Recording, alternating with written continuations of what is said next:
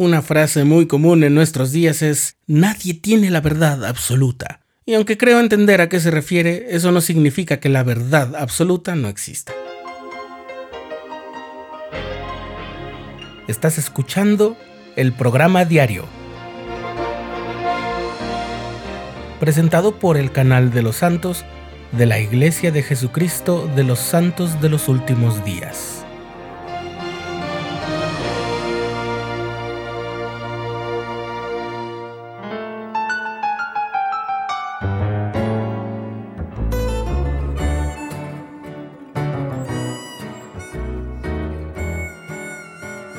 Seguramente has visto un meme muy viral. En ese dibujo se muestra una marca en el piso con la forma de un número. En uno de los extremos de esa marca está una persona de pie que dice que la marca es un número 6. En el extremo opuesto hay otra persona de pie señalando la marca y diciendo que es un número 9. La mayoría de las veces que yo he visto ese meme viene acompañado con un texto que dice algo parecido a esto. El hecho de que uno de ellos esté en lo correcto no significa que el otro esté equivocado o la verdad absoluta no existe, cada uno tiene su verdad. Pero una vez lo encontré con la leyenda, cada uno de ellos habla desde su propia perspectiva. Estoy seguro de que esta última forma de explicar ese meme va en armonía con lo que dijo el elder Dieter F. Uchtdorf cuando servía como consejero en la primera presidencia durante un devocional del sistema educativo de la iglesia en 2013. Él dijo esto. Hace más de 100 años, un poeta puso en verso una antigua parábola. Seis eran los hombres de Indostán tan dispuestos a aprender que al elefante fueron a ver, aunque todos eran ciegos, pensando que al observar su mente podrían colmar.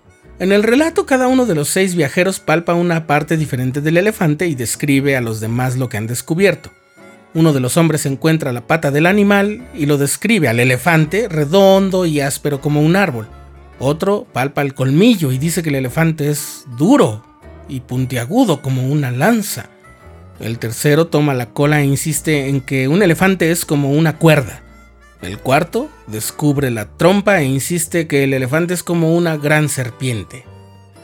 Cada uno está describiendo una verdad, continúa el presidente Uchtdorf, y debido a que esa verdad proviene de la experiencia personal, cada uno está seguro de que sabe lo que habla. El poema concluye así. Y así los hombres de Indostán discutieron largo y tendido, cada uno aferrado a su opinión, firme e inflexible. Aunque en cada uno había verdad, también todos estaban mal. Nosotros sabemos cómo son los elefantes, continúa el Elder Uchtdorf. Los conocemos por libros o películas, o incluso los hemos visto con nuestros propios ojos. Creemos que sabemos la verdad de lo que es un elefante. El hecho de que alguien forme su criterio basándose en un aspecto de la verdad y la aplique a todo parece ser absurdo o incluso increíble. Por otro lado, ¿podemos reconocernos a nosotros mismos en esos seis ciegos? ¿Alguna vez hemos sido culpables de esa misma manera de pensar? En un episodio del programa diario emitido el año pasado compartí contigo un relato que tomé de una serie de dibujos animados. Un pícaro personaje, en su intento por engañar a todos haciéndose pasar por un príncipe millonario, cayó en los enredos de su propia mentira. Y a pesar de haber tenido en sus manos bolsas de rubíes genuinos en dos ocasiones diferentes, se deshizo de ellas creyendo que eran vidrio sin valor. Obsequió una de esas bolsas al policía con el que siempre tiene dificultades, con la intención de jugarle una broma, y la otra bolsa la arrojó al mar. Al día siguiente el policía aparece ante nuestro pícaro personaje, pero va sin uniforme y conduciendo un auto deportivo nuevo. Anuncia que se va de vacaciones y pasaba a despedirse, todo gracias a los rubíes que el príncipe le había regalado.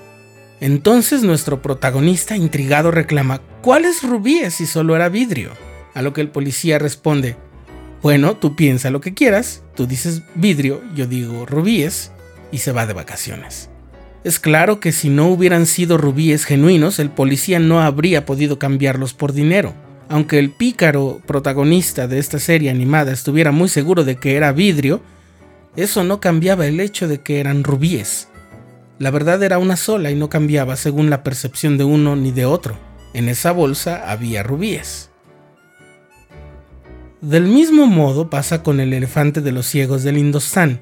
Al parecer la parábola es tan simbólica precisamente porque ellos no pueden ver aún teniendo al elefante enfrente.